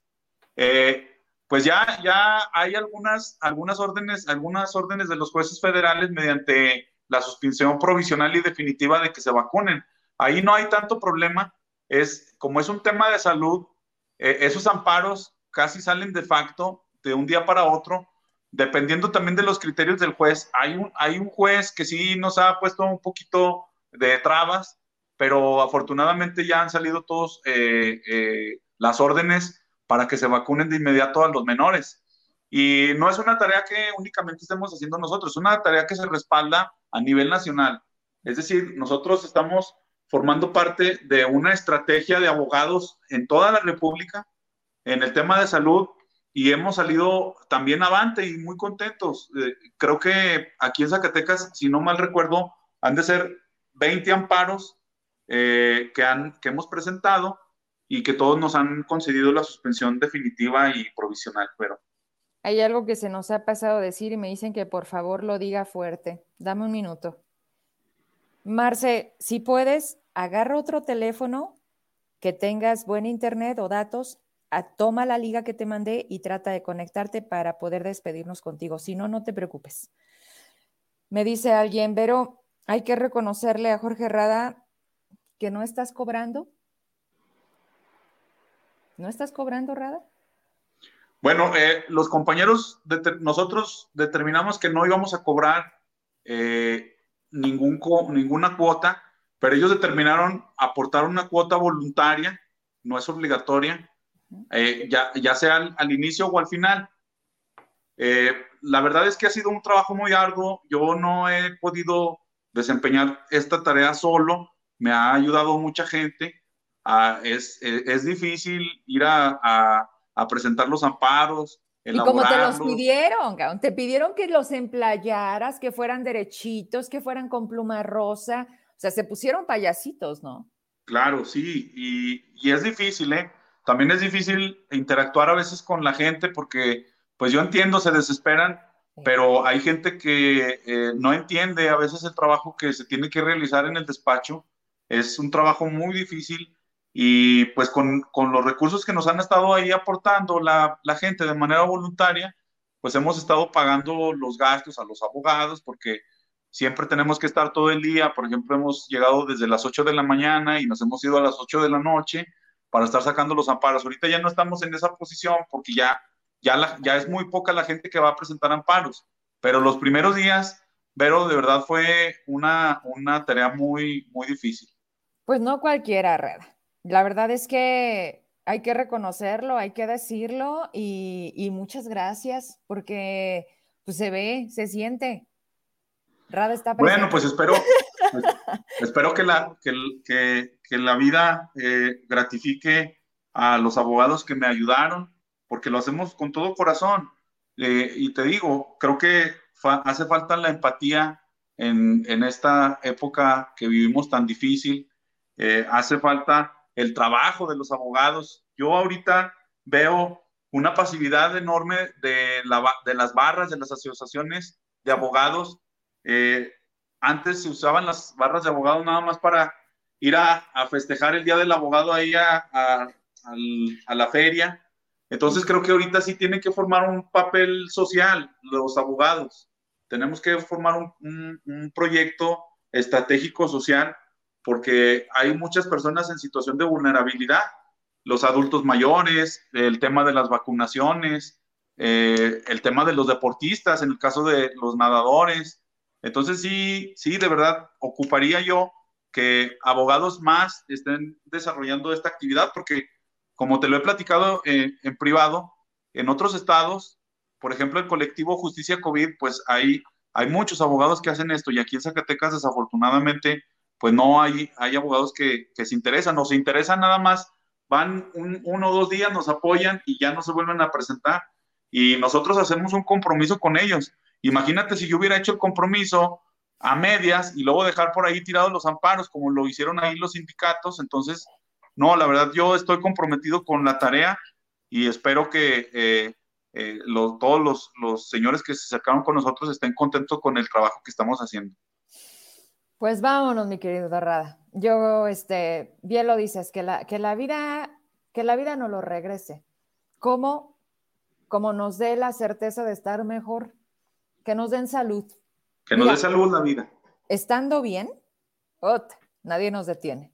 Un placer conocerte, coincidir, trabajar juntos y estar aquí hoy. Ya Marce no se pudo conectar, pero me despido de ti y te pido que te quedes porque se está conectando ya un médico y nos va a decir qué tan bueno o malo o recomendable será vacunarnos con este tema de a días de caducar. Entonces, creo que no es menor, se los prometo, se los cumplo.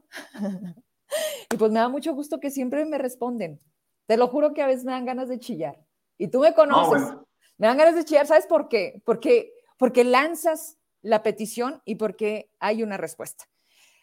falta menos, Rada. Yo lo único que te puedo decir es, falta menos y aquí estamos. Gracias, a, la, a, la, no gobernanza, mira dónde estamos. Te mando un abrazo. Te quiero mucho. Igualmente, Vero. Un abrazo a todo, a todo, a todo tu público. Un abrazo para ti también con todo mi corazón. Hombre, gracias, gracias Marce, no te preocupes, no te preocupes, este, sé, intenté dejar tu mensaje y no estás solo, no estoy sola y todas las personas que realmente podemos tener esta reciprocidad, que es de la que hoy tanto necesitamos, no vamos a estar solos. Y cada vez, créanme, somos más. Vámonos rapidísimo, me responde y me acepta unos minutos para dar el cierre. Es el doctor Antonio González, que sí, antes que cualquier otra cosa, él es médico y quiero que nos diga o que nos recomiende y que nos dé un mensaje sobre esto de las vacunas de COVID a punto de caducar. ¿Cómo estás, doctor? Buenas noches. ¿Se nos fue un poquito? ¿Cómo estás, doctor? ¿Está fallando el internet? ¿Todo bien? ¿Me escuchas? Y si no la hago vía telefónica. Déjame. Doctor, si me escuchas, vamos a intentar. No, no se va a lograr. Te voy a hablar por teléfono. ¿Me tomas la llamada? Espérenme ahí, ¿va? Hola. No se me corta. A ver. Coparmex. Ahí va.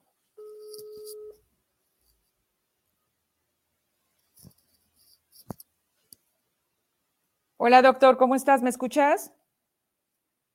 Yo sí te escucho, ¿tú? Mira, no logramos hacer la conexión. Quiero pensar que estás en una zona donde no tenemos buena recepción de Internet, pero ¿te parece que lo hacíamos vía telefónica? Te quito unos minutos.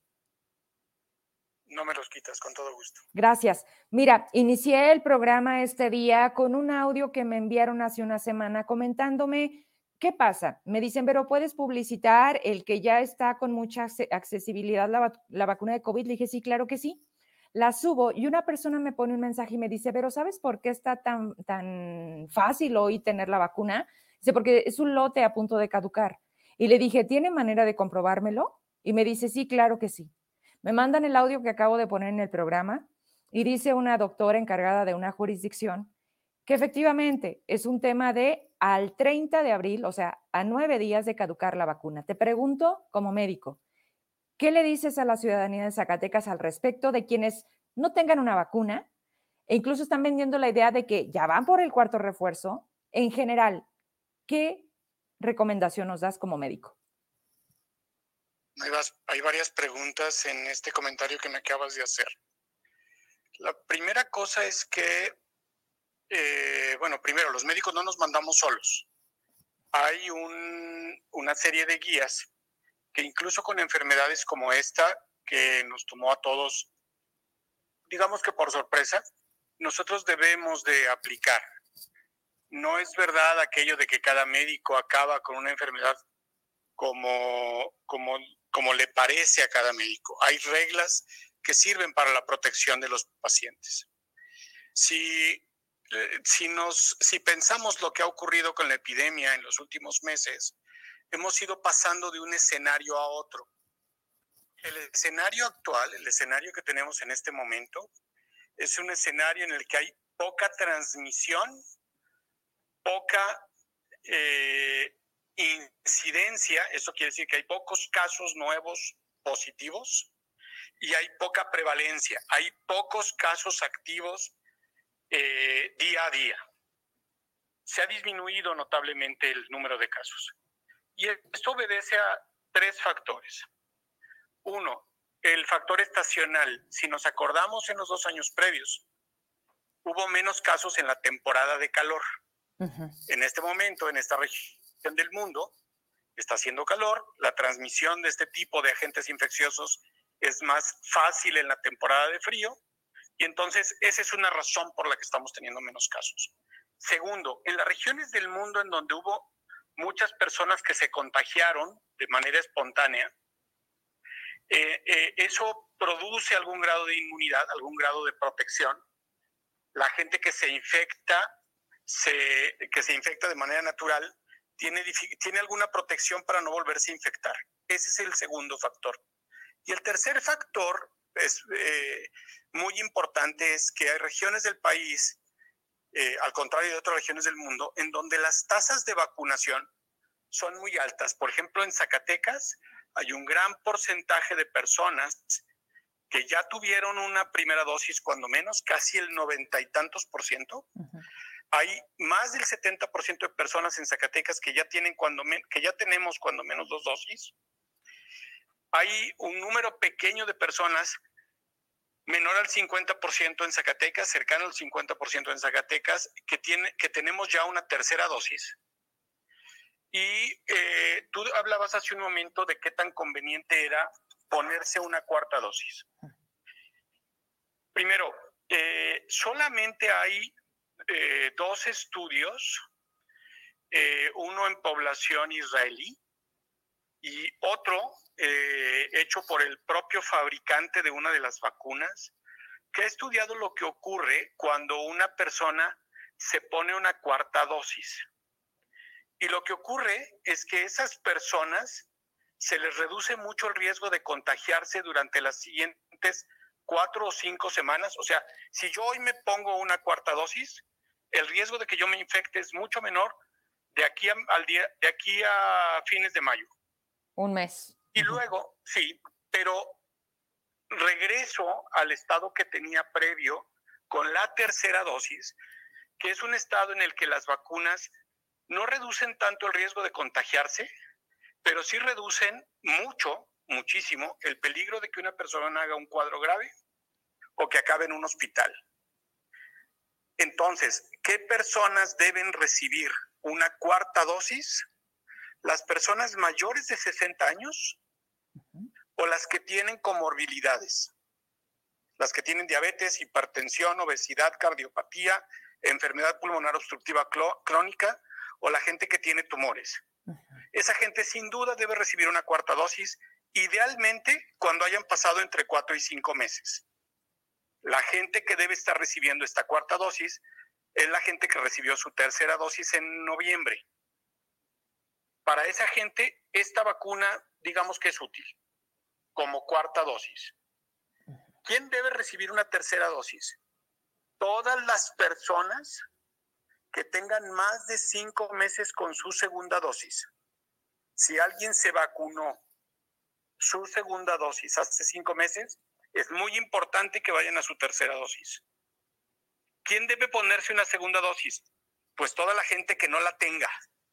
O sea, si alguien se puso una primera dosis en enero del año pasado porque la consiguió en los Estados Unidos y fue de los primeros que se vacunó, o si alguien hace un año se puso vacuna de cancino y no se ha puesto una segunda dosis, debe ponerse una segunda dosis ahora y tratar de conseguir una tercera dosis en las siguientes semanas. Doctor. O quién. Perdón que te interrumpa, aunque estemos a nueve días de que caduque la vacuna. Sin duda, porque estamos hablando de vacuna de AstraZeneca. Sin duda sí. O sea, hay que vacunarse. Ok. Lo que, lo que está fuera, digamos, de eh, las reglas, de las guías de, que, debemos respetar los médicos, es decirle a la gente que se puso una vacuna, una tercera dosis en febrero, que vaya en abril a ponerse una cuarta dosis. En ese caso, en la Secretaría de Salud, los servicios de salud, deberían de estar buscando a toda la gente que no se pusieron la primera, la segunda y la tercera vacuna. Claro. Ahora, ¿qué significa que tengan un montón de dosis que estén a punto de caducar? Bueno, pues que hubo una mala planeación en la adquisición de las vacunas. Esas vacunas, si estaban a punto de caducar, pues se pudieron haber usado antes, porque eh, de, manera más libre, para que la gente fuéramos a vacunarnos eh, de manera masiva mucho antes. No, no, no, no, no convenía dejarse llegar la fecha de la, la fecha de caducidad. La vacuna de AstraZeneca es una vacuna que está hecha con una tecnología que no necesita, digamos, mm, los cuidados que sí necesitan, de, los cuidados de ultracongelación que sí necesita, sobre todo la vacuna de Pfizer. Esta vacuna es bastante más estable. Y si la vacuna se administra dentro del periodo en el que el fabricante dice que tu vacuna está útil y que no está caducada, debes de usarla. Bien. Doctor, tengo muchas preguntas. Aquí el tema, dime, dime. No, te, dejo terminar. Aquí. Lo, que está, lo, que, lo que podríamos los médicos eh, cuestionar es que para qué llegamos a esta situación en la que si efectivamente hay una gran cantidad de vacunas, y no solo en Zacatecas, esta es una circunstancia que está ocurriendo en todo el país, es, de, es información pública que todos los estados del país recibieron una gran cantidad de vacunas, cientos de miles, entiendo que son alrededor de 12 o 13 millones de vacunas las que están cerca de caducar, para ser distribuidas en todos los estados del país, dependiendo de la cantidad, el porcentaje de gente vacunada en cada estado, la, cuestión logística, eh, el número de casos, etcétera. Aquí lo cuestionable es por qué tuvimos que llegar a esta situación en la que eh, estamos muy cerca de tener lotes de vacuna que están por caducarse, en lugar de haberlas distribuido de manera así como le están haciendo ahora, masiva. Así es. Que fue como se hizo en otros países. Como se debió y esperamos hasta que estuviéramos en esta situación. Lamentable, sin duda, dice Chata Ramos, como, como en el caso de los que trabajamos en educación, que tenemos la dosis única, ya ves que les pusieron la primera cancino, dice, dicen que dosis única se tienen que poner, me están llegando varios mensajes. ¿Me ayudas por acá si quieres? Y por acá los voy leyendo. Discúlpame, doctor. Es que están llegando muchos mensajes y voy a aprovecharte. Se están poniendo la de AstraZeneca a los maestros que nos pusieron Cancino y luego nos pusieron Moderna. ¿Es recomendable? Bueno, la vacuna de Cancino es una vacuna que el gobierno de la República ya no está comprando. Los médicos no tuvimos disponible la información acerca de la reducción del riesgo eh, de adquirir coronavirus y del riesgo de enfermedad grave que ofrecía la vacuna de Cancino. No la tuvimos hasta que no se publicó en una revista muy importante, una revista médica que se llama Lancet, en diciembre pasado. Estuvimos usando esa vacuna, o bueno, el gobierno de la República estuvo usando esa vacuna, a pesar de que no teníamos la información científica. Esa vacuna sabemos que reduce el riesgo de enfermedad grave en 58%. ¿La vacuna es útil? Sí. ¿La vacuna es segura? Sí. ¿Es eficaz? Bueno, pues es menos protectora que vacuna de AstraZeneca, que vacuna de Moderna, que vacuna de Pfizer. Ahora, esa vacuna, la vacuna de Cancino, igual que la vacuna de Johnson y Johnson, eran vacunas que al principio se creía que era suficiente con una sola dosis para poder estar protegido. Conforme han pasado los meses de la epidemia, sabemos que la vacuna de Cancino y, la, y quienes recibieron también vacuna de Johnson y Johnson, hay mucha gente en el estado de Zacatecas que se vacunó con Johnson y Johnson o que viajó a los Estados Unidos a vacunarse con Johnson y Johnson y que pensaron que con una sola dosis sería suficiente. Ahora sabemos que esa gente necesita una segunda dosis, cuando menos. Entonces, quien recibió vacuna de Cancino debe ponerse una segunda dosis de Cancino o, de, la que sea. o de Astra o de Pfizer, la que tengan disponible, la que tengan a la mano. Es seguro y eficaz. Eso es algo que también sabemos los médicos. Al principio creíamos que era mejor usar vacunas eh, de la misma marca. Siempre. O sea, perdóname. De la misma marca. O sea, lo ideal era. De la misma marca, digamos, de la misma tecnología. Ahora sabemos que eso no es indispensable e incluso se saben, se conocen bien ahora los datos de lo que ocurre cuando una persona se pone, por ejemplo, Pfizer, Pfizer Astra. Esa es una mezcla de vacunas, digámosle así, no es el, no es el término médico, pero esos esquemas que no son eh, de un solo tipo de vacuna son eficaces, son protectores, son útiles, son buenos y son seguros. Correcto. Una pregunta más, doctor. Si padecí SGB, ¿qué es SGB? Bueno, ¿qué peligro hay con la AstraZeneca si las dos anteriores fueron, fueron con Pfizer? Ninguno, al contrario, es muy probable que eso le genere, bueno, no es muy probable, es muy seguro, porque los estudios científicos así lo demuestran, que es una buena combinación que le va a generar una muy buena reducción de riesgo de tener enfermedad grave o de tener eh, una enfermedad que le lleve al hospital o de morir. Es bastante seguro, es recomendable Pfizer, Pfizer, AstraZeneca. Una pregunta más, doctor. Si me vacuné el 5 de enero, ¿no es conveniente vacunarme? Si se vacunó el 5 de enero de primera dosis, sí debe vacunarse. Pati. Si se, si se vacunó el 5 de enero de segunda dosis, sí debe vacunarse. Si se vacunó el 5 de enero de tercera dosis, posiblemente hubiera, mm, encontraría más utilidad en administrarse una vacuna cuando hayan pasado varios meses. Eso es algo, varios meses, o sea, más de cinco meses, eh, junio, julio. Ok, entonces va a ir en función de cuál es la dosis que le estaría tocando. Y, con, y con esta me despido, querido doctor. Jessica Medina nos dice, ¿cómo, ¿cómo saber si las vacunas ya están caducadas y así las estén poniendo, Vero? A mi hijo le toca su tercera dosis y, pues sinceramente, tienen desconfianza. ¿Qué le dices? Que le pidan, eh, bueno, eso sería algo eh, eh, que, los, que en términos médicos se llama negligencia criminal. O sea, el poner vacunas caducadas. Perdóname. Sí, no, por supuesto, o sea, es un delito que nos pongan una vacuna caducada, pero ¿cómo nosotros podemos saber que no lo están haciendo, doctor? ¿Cómo confiar? Y más, ¿por qué te digo esto? Porque en el aire ya está el tema. O sea, ¿están las vacunas por caducar o caducadas? Y pues lo único que la gente va a decir es, no, pues mejor no me la pongo. ¿Cómo a lo mejor nosotros, para estar ahí tranquilos, cómo lo hacemos? Igual que harías con tu médico de confianza pídele que te muestre el vial. O sea, a ver, señorita enfermera, eh, eh, sin enojarse y sin llorar, sin echar pleito, oiga, hay mucho ruido en el ambiente, muéstreme el vial, eh, muéstreme el frasquito de donde está sacando usted mi dosis. Ahí debe estar la fecha. Ahí tiene que venir. Sí, claro. Muy bien.